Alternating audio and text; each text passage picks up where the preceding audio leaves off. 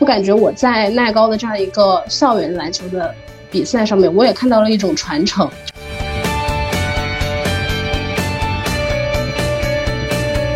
会在东体门口检票的地方自行分发他们的绿色加油棒，就把东体那个橙色加油棒给挤下去了。然后他们在主队球员罚篮的时候也一二三四我爱聊篮，我觉得我们的主场观众肯定受到了很大的震撼。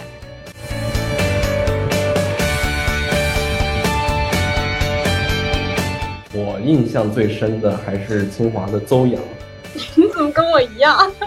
因为因为邹阳确实是在 CUBA 里面，我感觉是一个独一档的这样的级别的球员，就是他的一个全面性，包括他打球时候的一个专注度，以及他对整个场面的掌控，都是在 CUBA 普通球员之上的。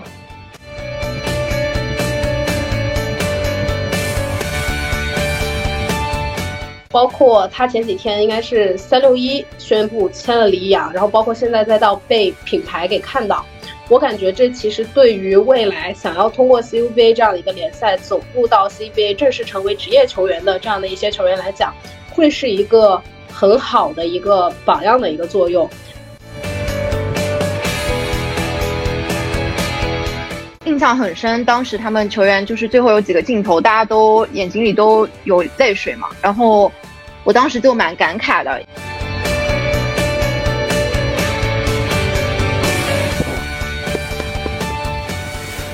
从年轻的视角出发，和我们一起探寻体育世界的每个角落，聊聊不同的故事。请回答阿拉斯加。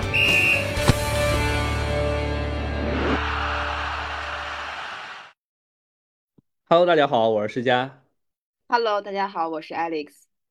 欢迎来到《请回答阿拉斯加》的第十四期。这一期呢，我们要和大家聊聊中国篮球。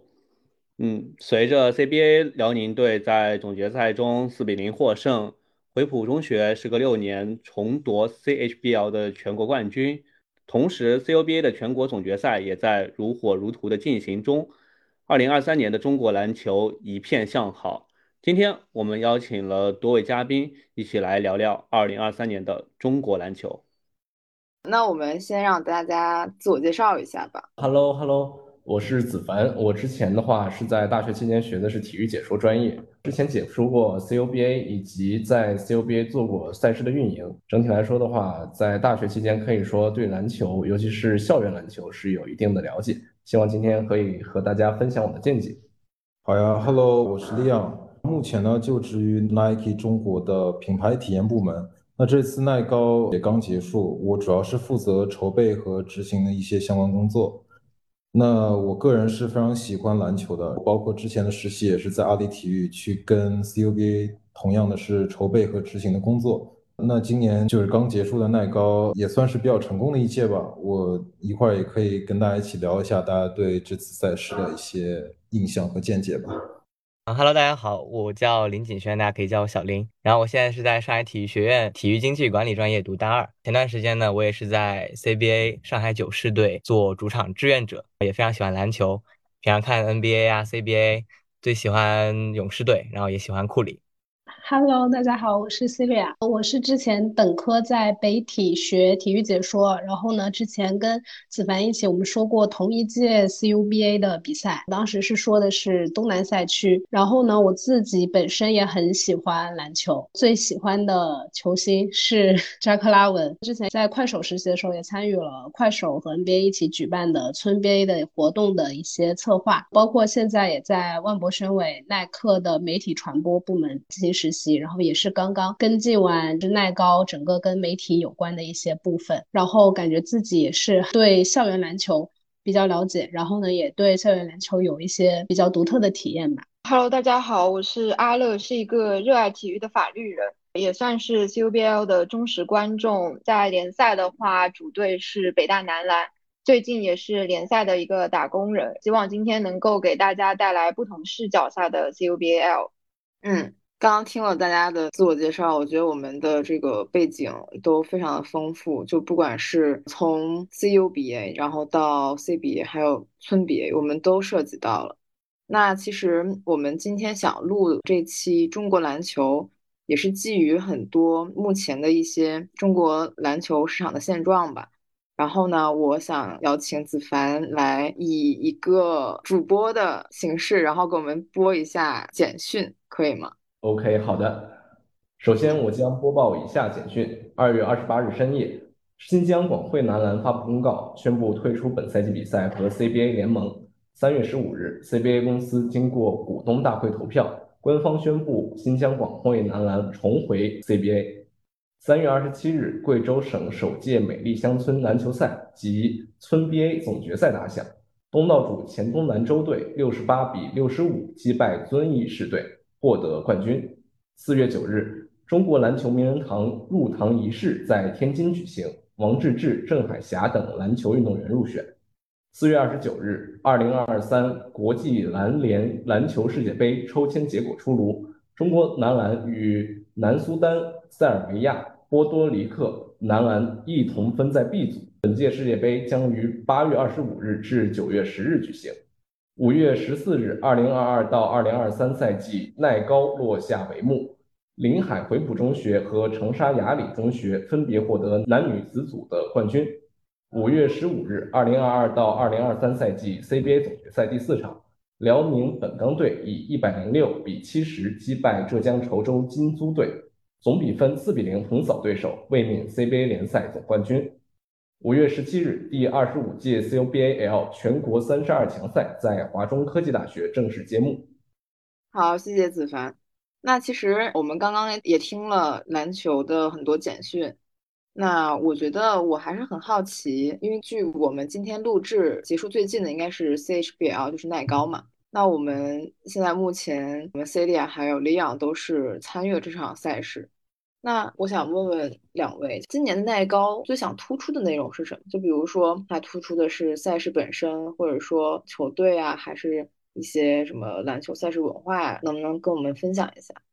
其实，说实话，今年的耐高是比较特殊的一届，因为可能了解耐高的观众朋友们会知道，在二零一九年之前，耐高其实不是全国赛的性质，那个时候还是叫耐高巅峰赛。那他会邀请来自于北京、上海、广州、香港和台湾五个城市的球队来一起打一个城市邀请赛，对吧？那自从二零一九年这个 Nike 重新跟 CHBL 合作以来呢，今年可以算是第四年了。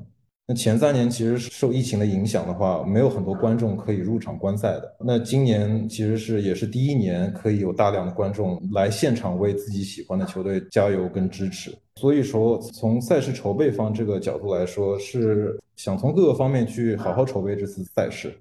所以说，今年有一个新的主题叫做 From School Pride to Home Pride。那意思就是说，我们的球队不仅是为学校出战，同时呢，也是为我们的家乡而奋斗。其实这个点在于，在没有观众的赛场，或者说观众如果只能在线上观赛的情况下，其实是很难去实现的。那今年就是有一个很好的机会，去完整的讲述一些进入到全国总决赛的耐高球队，他们背后所代表的一些城市文化之类的。那这一点，其实我们所做的一些努力，可以比较直观的体现在 Nike 在总决赛预热阶段上，在微信公众号给观众传递的几条片子里面。比较关注耐高的朋友们，可能多多少少会有看到过。就比如说回浦中学小地方照做巨人梦的一条片子，其实我觉得会营造出一种回浦中学为自己家乡的这个小县城，叫做临海，对这个地方去出征，然后去挑战，无论是来自于北京的清华附中这种耐高的霸主啊，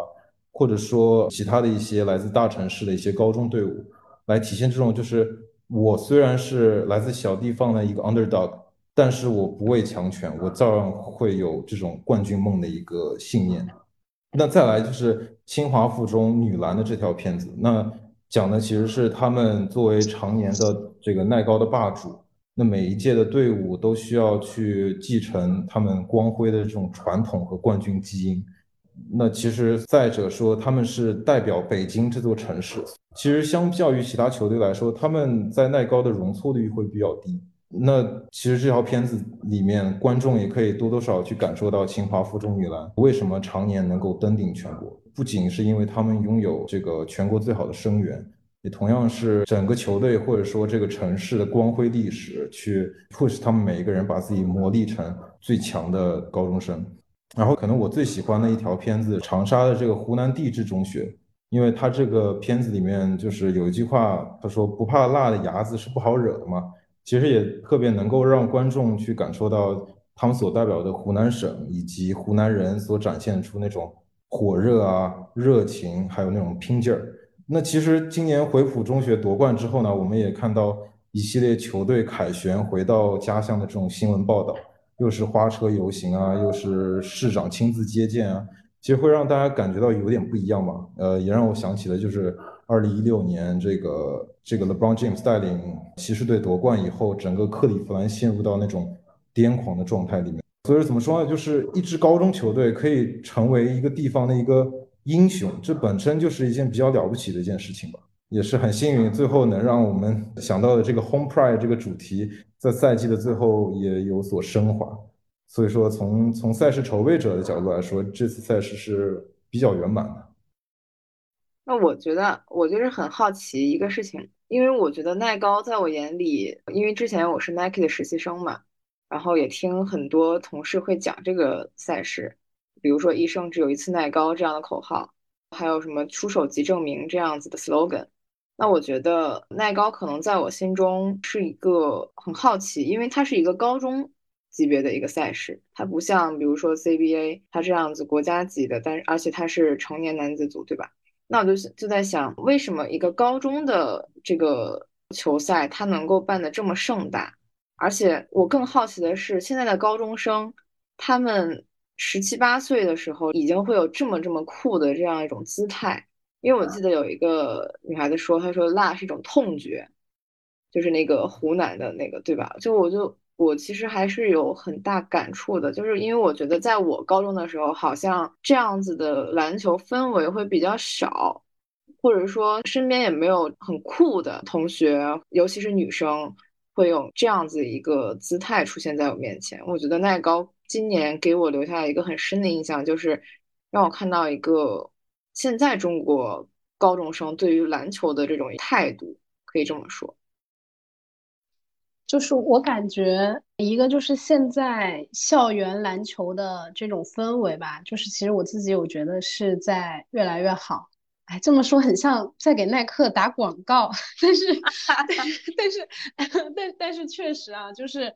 就是包括因为我们跟媒体的一些采访，然后呢也会有接触一些队员。然后呢，我自己之前在说 CUBA 的时候，也有接触一些队员，他们也是之前都是打过耐高的。那你在跟这些队员接触的时候，你跟他们交流高中联赛这件事本身，他们都会提到，就是可能说，就是因为有了，因为你想打篮球的人都离不开球鞋，那球鞋关系最大的就是耐克。然后呢，可能原本一开始说打的只是一个这种普通的这样的一个高中联赛，那可能大家还会没有那么大的这样的一种骄傲感。但是可能就是因为有了跟球鞋有姻缘的耐克这样的一个品牌的这样的一个出现，然后呢，也会让学生时代的人就会觉得，呃，他们就是为了这样的一份热爱，是有了一些其他的东西加持在身上的，嗯，这种感觉。然后特别，而且就是在说到这个赛事本身。那我觉得本身你这个赛事你要举办的好，你就得需要有资本去给它进行一些加持，进行一些包装，对吧？然后呢，我们之前就有了解过一个今年雅礼中学夺冠了嘛，然后呢，有一个雅礼中学毕业的女生就说她自己之前参加那届耐高的时候打到了总决赛，然后呢，从总决赛的那个球馆的那种从球员通道里跑出来，然后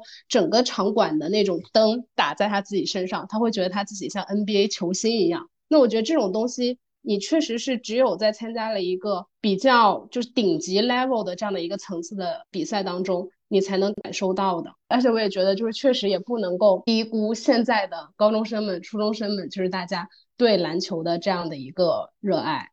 因为我自己本身是深圳人嘛，然后呢，深圳也有一所。很厉害的女篮学校深圳二十，但是很遗憾，今年没有打进就是全国赛。然后深圳二十女篮本身也是很强，然后他们的球队的主教练还有包括助教也都是从深圳二十女篮出去打出去了之后，然后呢毕业了再回来，再回到深圳二十去任教，去带这支女篮球队。就我感觉我在耐高的这样一个校园篮球的。比赛上面我也看到了一种传承，就包括 CUBA 也是，就高中还有大学的这这些校园联赛，就是我觉得他们是有这样的一种传承的这样的一个精神在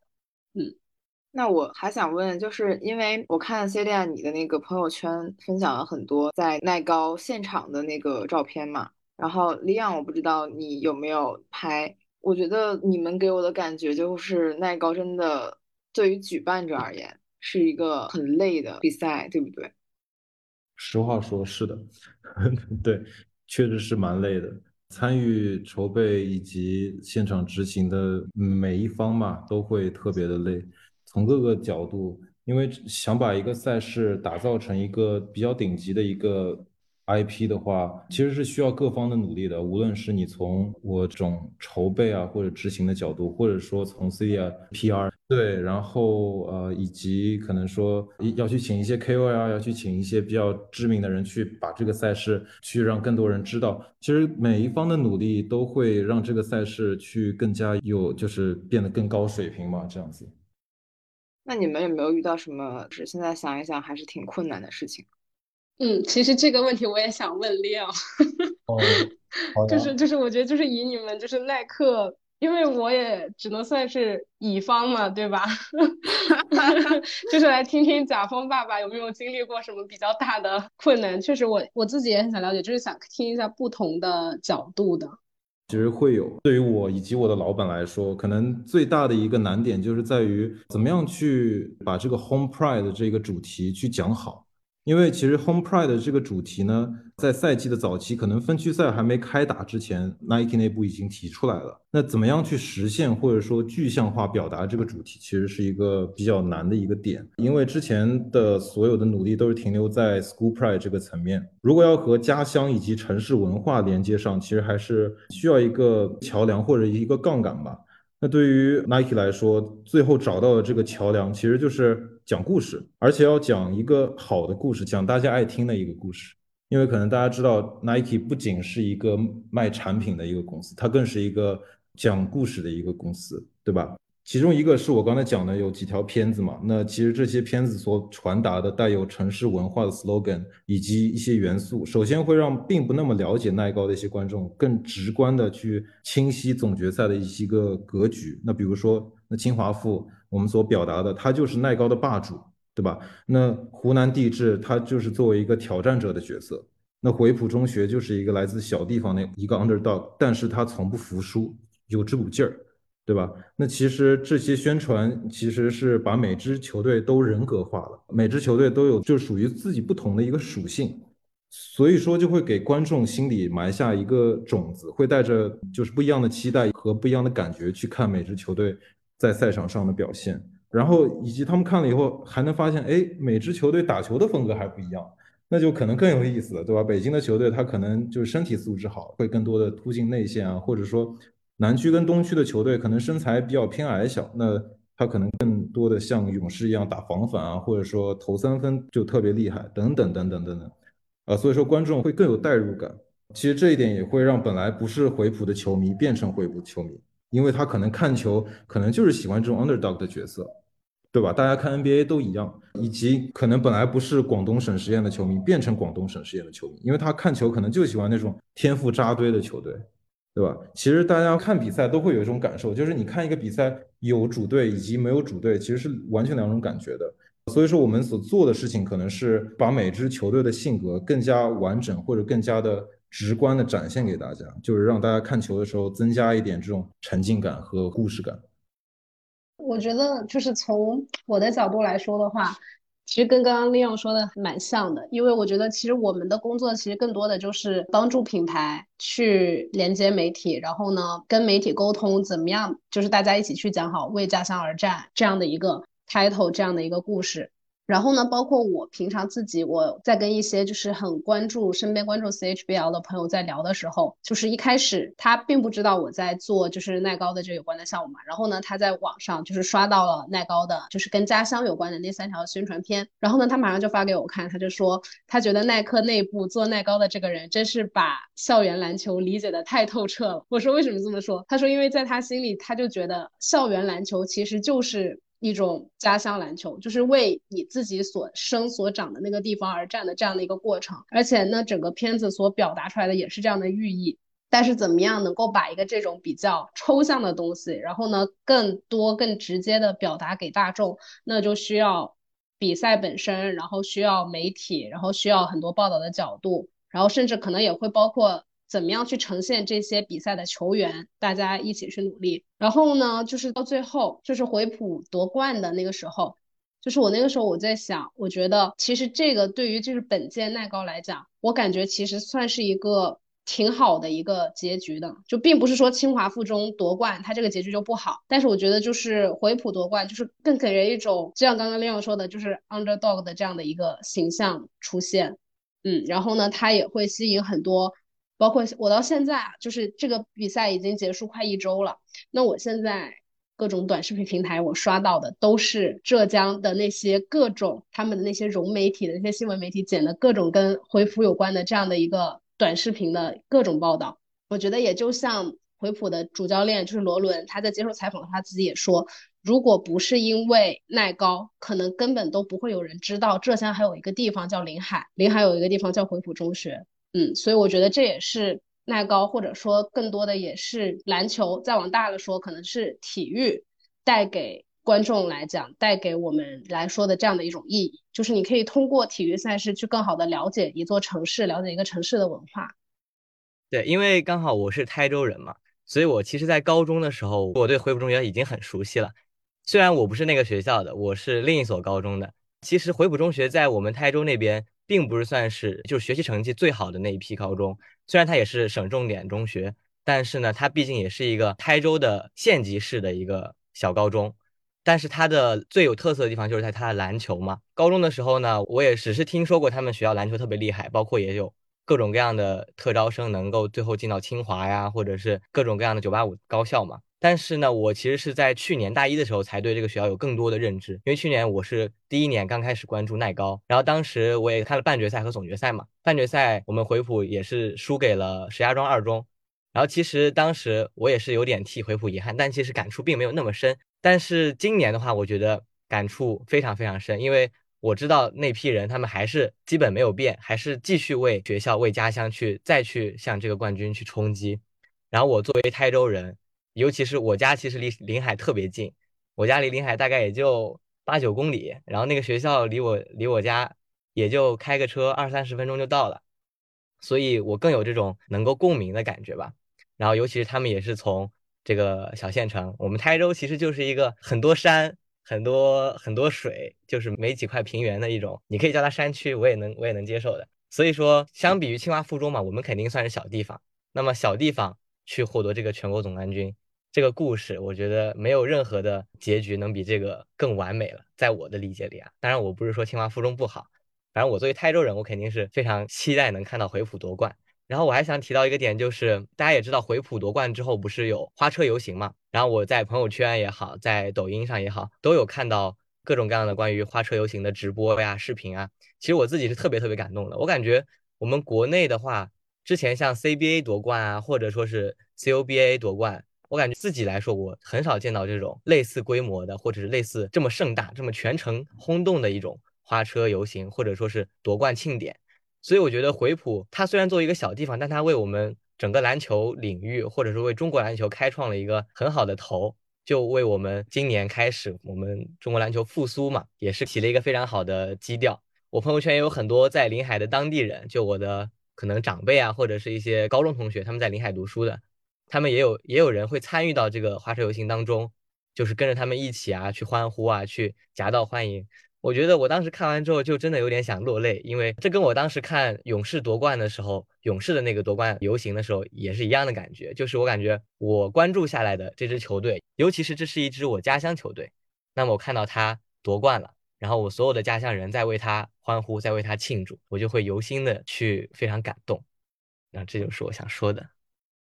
那小林，其实你今年不是也也参加了那个 CBA，然后也是在上海。主队的现场，然后看了，也可以说是全程吧。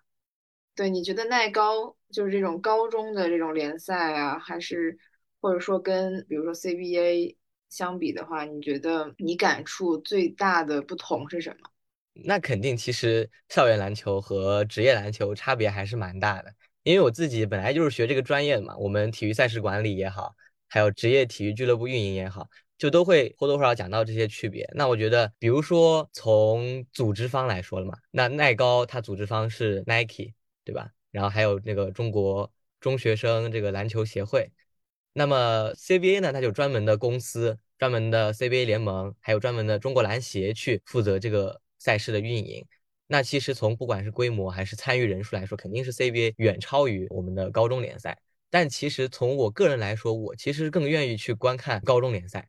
虽然说可能竞技水平有有一定的差距，但是我觉得耐高的氛围肯定是不输 CBA 的。就从我自己看 CBA 这个上海队主场的经历来看了。虽然说东体就是东方体育中心，它很大，有一万多个人的座位，然后呢，场馆设施也非常好，然后包括音效啊、灯光啊等等都非常好。我其实，在观看的体验也是非常好的。但是，当我上个星期看我们回浦和清华附中打那个总决赛，我是看直播，但看直播我就感觉我是在现场一样，尤其是这个比赛又那么精彩，对吧？最后五分钟你来我追。然后各种抢断，各种三分，真的看得我那热血沸腾，绝对不比我在现场在东体，甚至是在观众的前排区看到的那个感觉要差。所以我觉得这个是我觉得两个联赛的可以说不同吧，但是也可以说是他们两个之间可以互相借鉴的地方。我觉得 CBA 在观众氛围这个这块儿，有一些球队做得很好，像辽宁啊，他们的主场氛围特别特别好。当时辽宁来客场打上海的时候，他们那个球迷组织啊特别专业，他们会在东体门口检票的地方自行分发他们的绿色加油棒，就把东体那个橙色加油棒给挤下去了。然后他们在主队球员罚篮的时候也一二三四我爱辽篮。我觉得我们的主场观众肯定是受到了很大的震撼，因为辽宁的球迷真的是太有组织、太有纪律了。我觉得 CBA 其他十九支球队都要跟他学习，就是在营造球场氛围或者是球迷文化这块。我觉得小林对那个不管是耐高总决赛还是 CBA 的现场，我觉得这个自我感受的梳理啊，然后表述我觉得很流畅，然后印象也很深。那其实现在就是我们了解到 CUBA 也是正在赛程当中的嘛。那我们阿乐现在也是在还在跟赛事，然后现在也很累，每天在酒店啊，然后不同的城市奔波。那阿乐能不能就是跟我们分享一下 CUBA 现在是一个什么阶段？嗯，最近的话，我们是在武汉华中科技大学打全国三十二强赛。预计是明天和后天分别会决出就胜者组和败者组的四强，然后后续就是进行主客场的八强赛，再往后推进。基本上主客场八强打完以后是决全国四强，然后大概是在六月，印象里应该是在父亲节那个周末打全国总决赛。基本上现在是这样。那我们就是刚刚自我介绍的时候。我们也说到了嘛，就是子凡还有 Celia 之前很巧都是 CUBA 的解说，然后我觉得我们今天也是蛮有缘的。那子凡还有 Celia，你们之前就是解说 CUBA 的时候，有没有什么看好的球员？然后他们现在还有在打的吗？比如说从二一年到现在一直在打的有？我印象最深的还是清华的邹阳。你怎么跟我一样？因为因为邹阳确实是在 CUBA 里面，我感觉是一个独一档的这样的级别的球员，就是他的一个全面性，包括他打球时候的一个专注度，以及他对整个场面的掌控，都是在 CUBA 普通球员之上的。然后他呢，我感觉呃，首先就是他的身体天赋吧是非常完善的，可以说他的臂展最最最厉害的还是他的臂展。我觉得不输一些 NBA 的球员啊，实话实说。另外的话，就是他打球是比较合理，所以我整体的话是比较看好他的。同时，我感觉他不管是选秀也好，然后进了 CBA 也好，我感觉是会有一个比较好的职业发展前途。嗯，我也是一直都很关注邹阳，因为他就是我刚刚说的深圳二十嘛，他就是从二十毕业的。二十毕业，然后去了清华。他刚去清华的时候，其实我在说 CUBA 之前，我就有关注 CUBA 的比赛，就是因为媒体嘛。然后呢，因为媒体关注了 CUBA，我当时印象很深刻的是有看一场清华来我们北体打的，应该是当时是属于基层赛，然后呢，我当时看到邹阳之后，就是被他身体的天赋，这是真的惊艳了。就是刚刚刚刚子凡提到的他的这个臂展，然后包括他现在也是打三号位。现在关于这届选秀嘛，不是说这个状元签都很多人在争论会是他还是是陈国豪。其实他和陈国豪，我觉得。都是挺厉害的球员，然后并且我觉得邹阳他作为一个三号位来讲，我感觉他将来进入 CBA，然后包括可能之后再说到国家队，我觉得都会是一个挺好的表现，而且他的发挥我觉得相对来讲也是会比较稳定的。然后再说回我自己的主队的话，因为我一直都关注北体嘛，从他们就是可以说开始刚打 CUBA 的时候，应该还是我才大一的时候吧，那个时候是刚就是获得 CUBA 的这样的一个资格。然后那个时候呢，我就一直关注的是现在，包括以及后来通过选秀进入到 CBA 的刘毅。然后刘毅他给我的印象和给我的感觉就是，他可能不是这么多球员当中天赋最好的。但是他应该会是相对而言最刻苦、最努力的那一个。然后呢，他在场上的各种表现也很硬，就是大家会喜欢看的那种硬汉篮球，给我留下的这样的一个嗯风格。就是他们两个是我可能会关注比较多的。然后还包括我之前说的是东南赛区嘛，然后东南赛区我基本上一直在讲厦大的比赛。那像厦大当中也有我之前说过的个人也很喜欢的球员李一阳，现在也已经在征战 CBA 了。然后我觉得他也是一号位当中比较灵巧的，也是教练跟球迷都会喜欢的这样的一种球员。嗯，其实我非常赞同斯利亚，因为我也是李一阳的球迷。我感觉刚刚说了邹阳，然后今天，然后现在说这个李一阳，我感觉他的天赋啊，或者说是身体素质啊。可能和邹阳这种球员是没法比的，但是他就是利用自己刻苦的训练以及对比赛的理解，将自己的身体天赋的劣势给完全的弥补了回去。然后他其实进 CBA 在福建队的时候，一开始我感觉他的状态，包括他进入这种职业赛场的这样的这种适应性，可能并没有进得非常快。但是在慢慢的比赛的磨练之后，他也是就像自己的 CUBA 的征途一样，慢慢的进入状态，慢慢的。利用自己的刻苦训练以及自己各种的调整，现在我觉得也是在 CBA 里面站稳脚跟了。每场比赛的场均得分也是能到十分以上。我感觉这对于他这样的一个身体天赋来说，是一个已经是在一个很高的状态上了。我觉得他还有更高的潜力。而且刚刚说到的黎阳跟邹阳都是深圳二十的哟，打个广告，对他们俩都是深圳二十毕业的。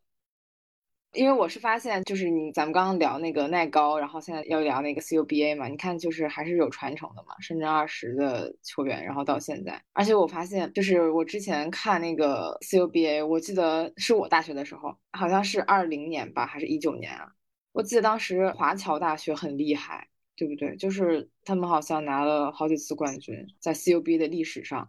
华侨应该是除了清北之外，华侨是七冠王还是？这个是不是阿乐比较了解？我记不太清了，好像是七冠王吧，应该是。然后华侨应该就是他们的球风，我记得就是三分很厉害。嗯，华侨是九冠王啊，九冠了。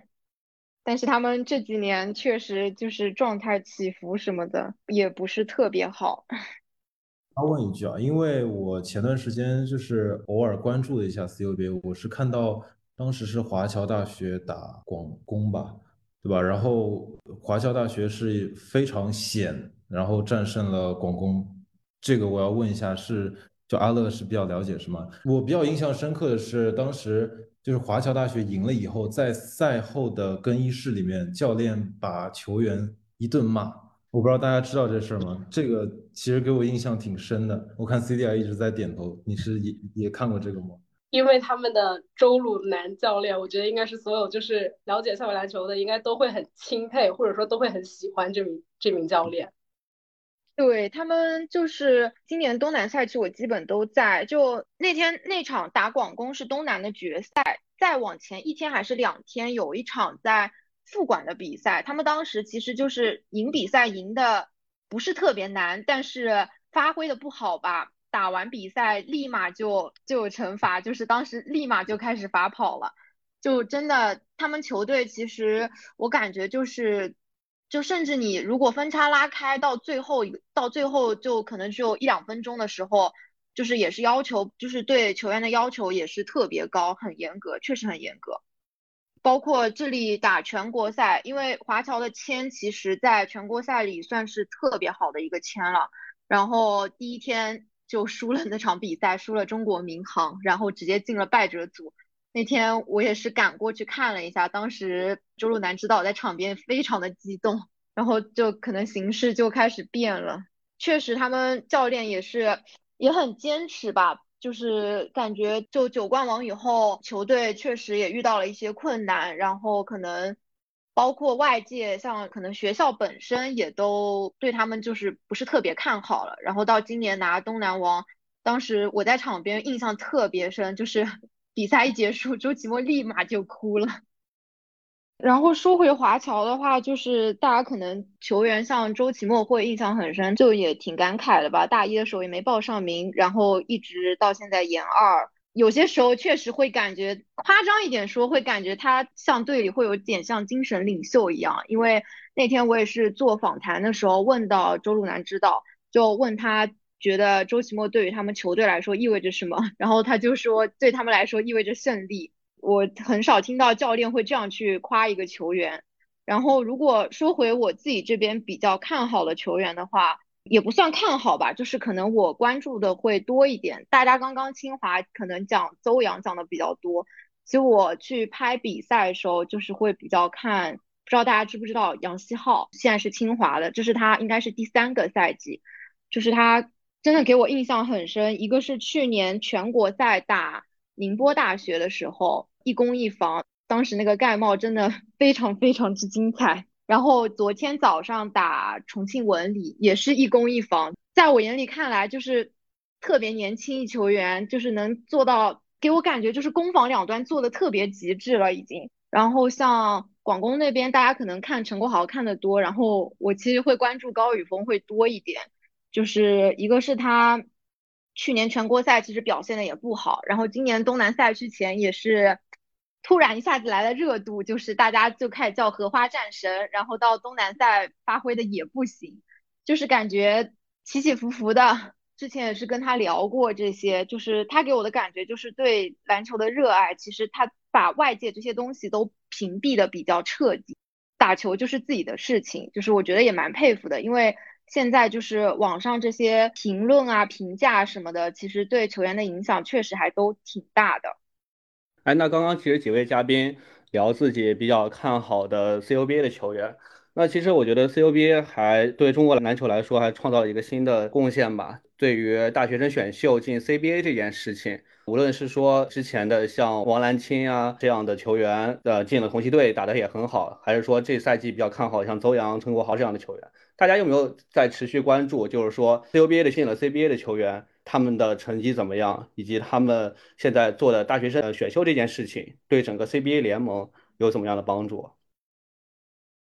就是刚刚跟子凡一起先说了，就是黎阳嘛，我觉得他算是一个通过选秀进入到 CBA，然后从一开始饱受争议，然后到现在在做一个证明的一个很典型的一个。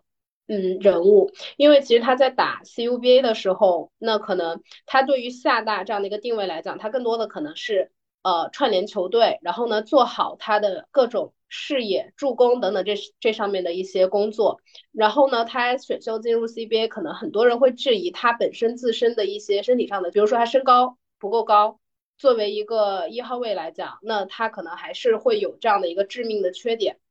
然后呢，还有的人可能会质疑他的得分能力，但是刚刚其实子凡也说到了，就是他在福建队就是从一开始的感觉确实是饱受质疑，然后再到现在慢慢的逐渐证明自己，然后包括他前几天应该是三六一宣布签了李阳，然后包括现在再到被品牌给看到，我感觉这其实对于未来想要通过 CUBA 这样的一个联赛走入到 CBA 正式成为职业球员的这样的一些球员来讲，会是一个。很好的一个榜样的一个作用，然后同时就是我感觉 CUBA 大学生选秀这个热度起来的那一年，我感觉是不是就是杨浩哲他们那一届？就疫情之前，同样一批带火的还有很多呃各种类型的篮球的综艺节目，那篮球的综艺节目带火了很多这些大学生运动员，然后呢，刚好是那一年还是之后一年，像张宁、杨浩哲这些呃大学生球员，然后开始参加选秀，然后慢慢的把 CUBA 成为进入 CBA 的选秀的这样的一条路，感觉说有更多的人关注到了，所以我感觉这其中其实就是离不开各方面大家的一些共同的努力吧。确实，像斯利亚说的，刚刚在 CBA 里面的一些呃 CUBA 的球员，其实也是慢慢打出来了。我其实，在里面也关注过一个球员，这个球员可能在平常打球的风格里面，并不是特别的张扬，或者说并不是特别的突出。他是张殿良，不知道大家有没有印象？他是北化的一个可以说舰队，就是队内的基石。对，他在 CBA 里面，其实一开始发挥的也并不是特别的理想。然后慢慢的，呃，一步一步成长起来。他给人的印象就在于他的球风并不是很华丽，而且也并不是像大家说的非常有观赏性。但是就是靠自己一步一步努力，包括自己呃一点一点的积淀，现在也是能够在 CBA 里面站稳脚跟。其实我是比较喜欢这种球员的，因为他给人一种非常踏实的感觉。另外的话，我感觉现在 CBA 慢慢的。能够去接纳这些 CUBA 里面球员，我感觉是一个呃慢慢的具有包容性的过程。这是对于校园篮球来说，或者说是对中国整个篮球来说是非常好的一个事情。就在刚刚，华侨大学结束了跟山西大学的比赛，好像是最后一分险胜。我现在工作群里炸了，大家说 全部都犯心脏病了。进 CBA 的球员，其实我这边就是因为我对 CBA 关注没有特别多嘛。你要说，呃，说起来可能就是王兰青吧，因为去年就是选秀前，其实我觉得大家关注度确实挺高，因为他他能成为去年状元，我感觉就是当时还蛮笃定的，也不知道为什么。然后去了南京同曦以后，当时之前那个赛季打的也不怎么样，然后到后来进入同曦以后，呃。这个赛季在同曦确实有几场球，我觉得他打的确实挺好的，就也算是证明了自己吧。就是大家一直觉得从 CUBA 出来的进 CBA 的球员，大部分其实都也不能说不如人意吧，就是总觉得融入不了或者衔接不上这种感觉。然后就是会出现像不知道大家知不知道宁波大学的阮立成，就是他是去，而且他是属于宁大提前放人去他。放了他去选秀，去了北京首钢，然后其实现在也打不上球。然后之前也有跟朋友聊起来过，就是这些大学生球员，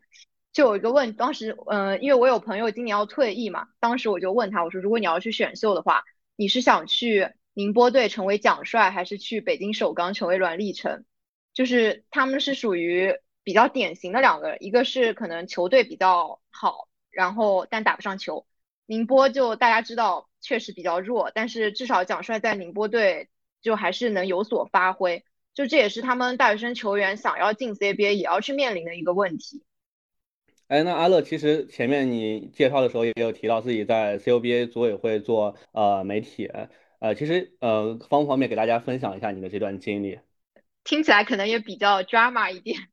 我是去年就是二十四届全国赛的时候，北京大学当时。输了西安交大，然后印象很深。当时他们球员就是最后有几个镜头，大家都眼睛里都有泪水嘛。然后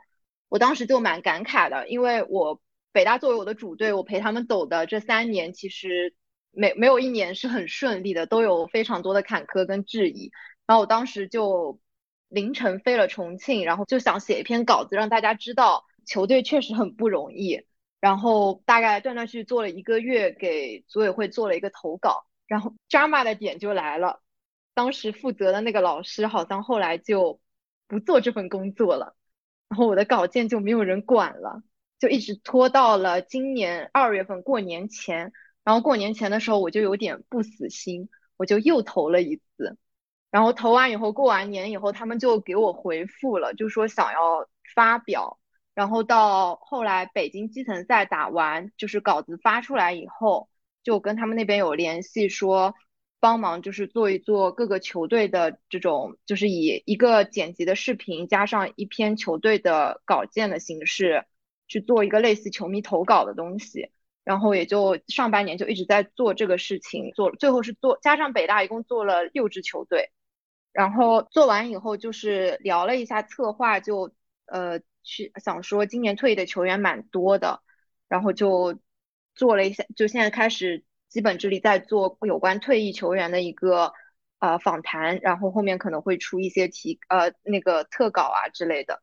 就是我自己这样讲下来，我也觉得很很 drama，再加上本身我也不算一个是体育专业的人，就一个法学人在做这件事情。但是对我来说，就是做这份工作跑很多赛区确实很累。我觉得就是听每一个人讲他们的故事，或者去回顾每一个球队在特定时间内的一些经历，其实真的蛮有意思的。每个球队展示出来的那种。样貌啊，包括可能背后的一些故事，如果真的深入去了解，就是真的很值得每一个人去看。那可以给我们现场分享几个，就是你觉得印象或者说感触比较深的吗？球队的话，除了我的主队，其实像厦门大学，我写厦门大学的那个稿子的想法，其实当时是今年的基层赛，福建赛区基层赛也是今年揭幕战。当时我在我跟我朋友出去玩，我是在地铁上看的。我当时就觉得，就是他们就是，尤其是在黎阳、袁汤文，然后庄战他们这一批走了以后，其实厦门大学一直状态就不好，打不出大家想要的那种感觉。然后我就觉得，总是在拿一个特别悲情的这种剧本。然后当时我就有了这个想法，我就去写了。然后包括因为我朋友是厦门大学男篮的球队经理嘛，就我们聊的也很多。那场他们基层赛输了以后，就是也有球员觉得好像就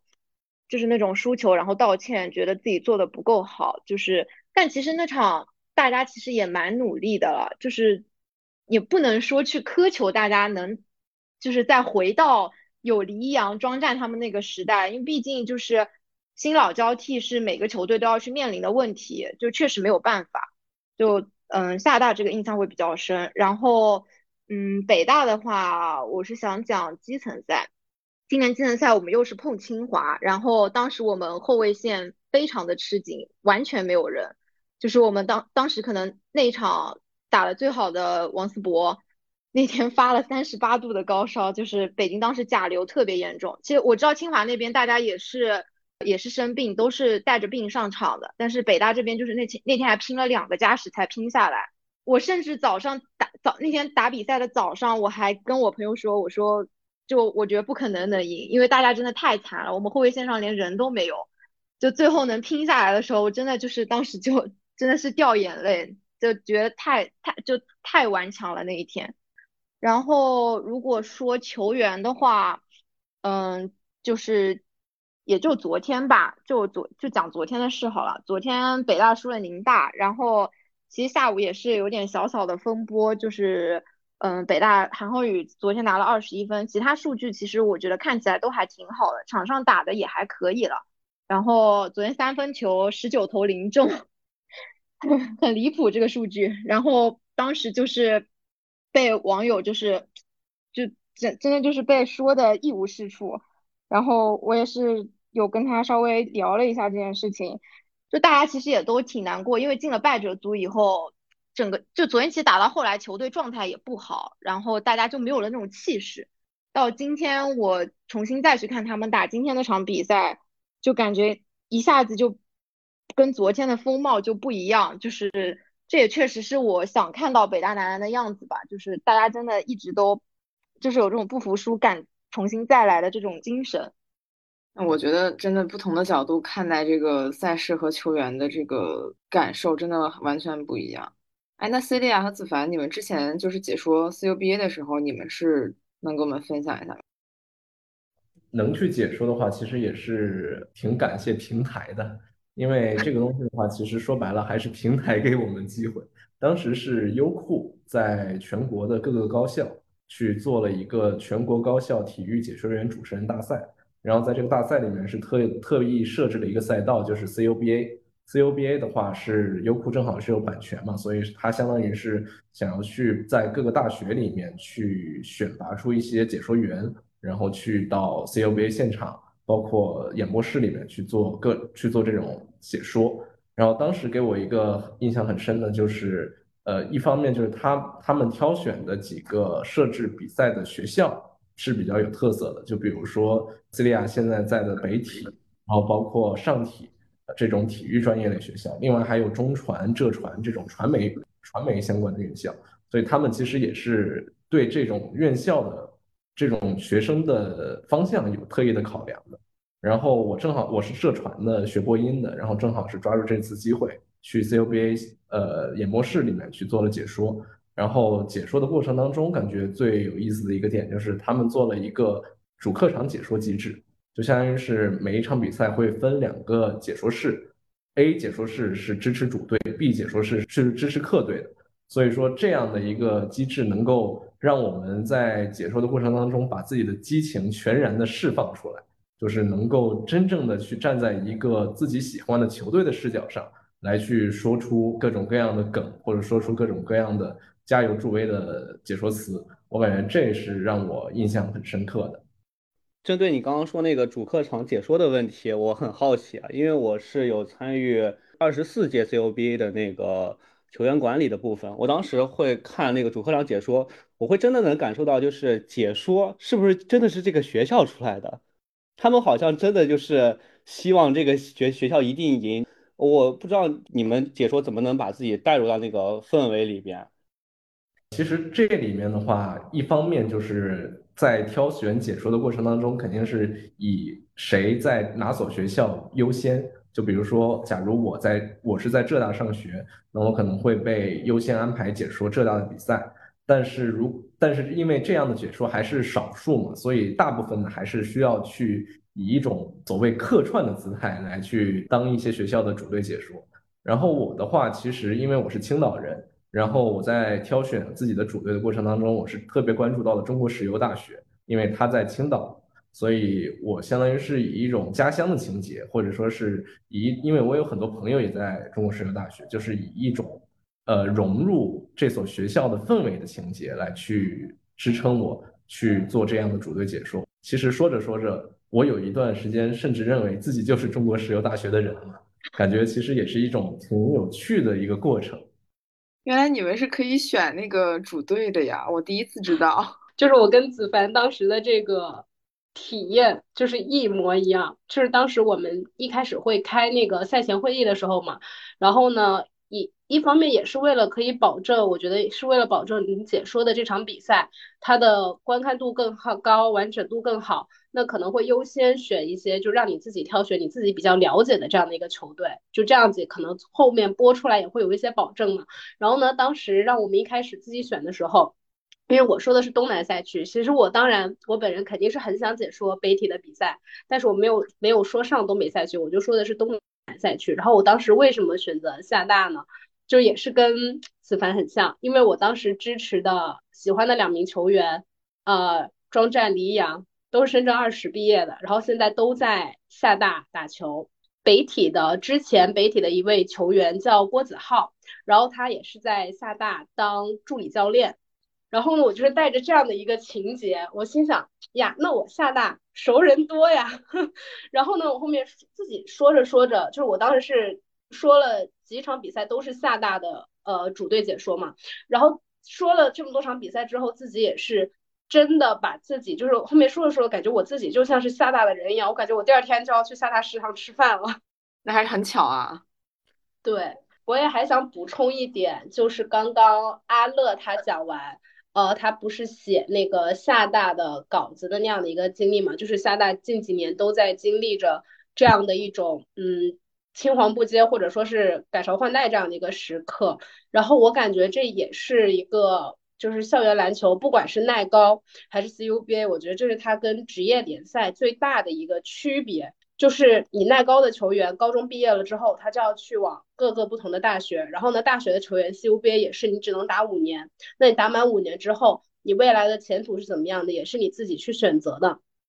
嗯，但是它不像正经的 C B N B A，你正式的把它当做了一个职业之后，那你可以一生一座城。然后包括我们之前在做有关跟湖南地质中学有关的一些采访的时候，地质中学的彭教练就说，就是他在带耐高的这个比赛当中，他觉得整个最难的一个部分，我相信也是很多中学教练和大学教练都会遇到最困难的一个部分，也是校园篮球最独特的一个部分，就是招生，就是他刚培养完这一批学生，那三年之后他们又要各奔东西了，相当于我每三年、每五年我就要重建一支球队。我觉得这也是校园篮球和就职业篮球啊最大的一点不同，而且我感觉这一点其实也也蛮吸引人的，因为你怎么样能够在每三年、每五年，你相当于是一大批换了血的这样的一个呃情况之下，你还能够保持你球队一直都有的这样的一个传统的一个精神，我觉得也是很嗯很特别的。对，哎，所以我觉得这可能就是校园篮球呃迷人的地方。因为它可能充满了更多的不确定性，然后而且一一个学校要在球员、教练甚至是教练不停变化的情况下，怎么能一直保持自己的传统，保持自己球队的风格？这个我也感觉也是很多人会喜欢看校园篮球的原因之一吧。我其实觉得这三个联赛，呃的赛制不同，所以说能够呈现出来的东西，或者说一些看点就会，呃。就会有不同，因为打比方说哈，就是 CBA 在常规赛的阶段，那它其实每支球队都会跟另外十九支队伍碰上，所以说如果这两支球队如果再次跟呃在季后赛碰面的话，其实提前大家都会稍微有一个大致的判断，这两支球队谁强谁弱。但是呃，我觉得耐高以及或者说 CUBA 迷人的地方，就是说它采取的是分区赛啊，我先说耐高啊，就是说它分区赛打完以后，两支呃。两支球队通往总决赛这样一个赛制，呃，那其实 CUBA 也是大致类似嘛。所以说总决赛的这八支队伍在当季是没有提前碰过的。所以说我觉得一大看点就是，比如说我刚才说的每支每一个分区他们的球队风格是不同的。所以说在总决赛，呃，看他们这种火星撞地球的这种场景还是挺有乐趣的。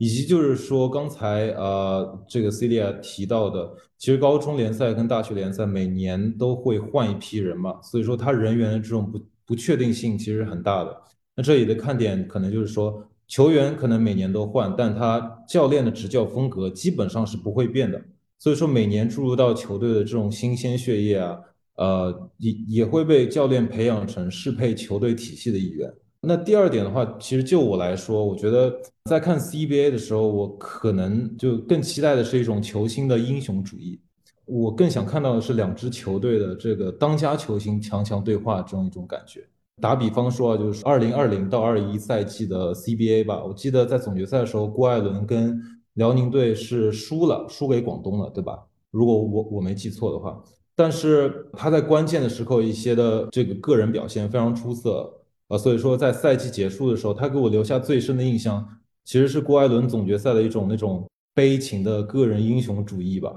然后我觉得这样的感受，可能大家在看一八年的 LeBron 的时候也会有所感同身受。我觉得这是商业联赛的一个共通之处，可能他会多多少少去塑造一种这种个人主义。但是就我来说，可能高中篮球和大学篮球会有所不同，可能高中篮球更加不同一点吧，因为。其实偶尔会有一些嗯超级明星，其他的球员的话，可能能力不会有太大的差别。这个超级明星他们一拿球，可能也会被重点盯防。因为这次可可能给我印象最深的是海量外语的王俊杰，他其实空他是在赛季呃一半的时候，在附加赛的时候空降耐高，然后他也是被就是腾讯评为是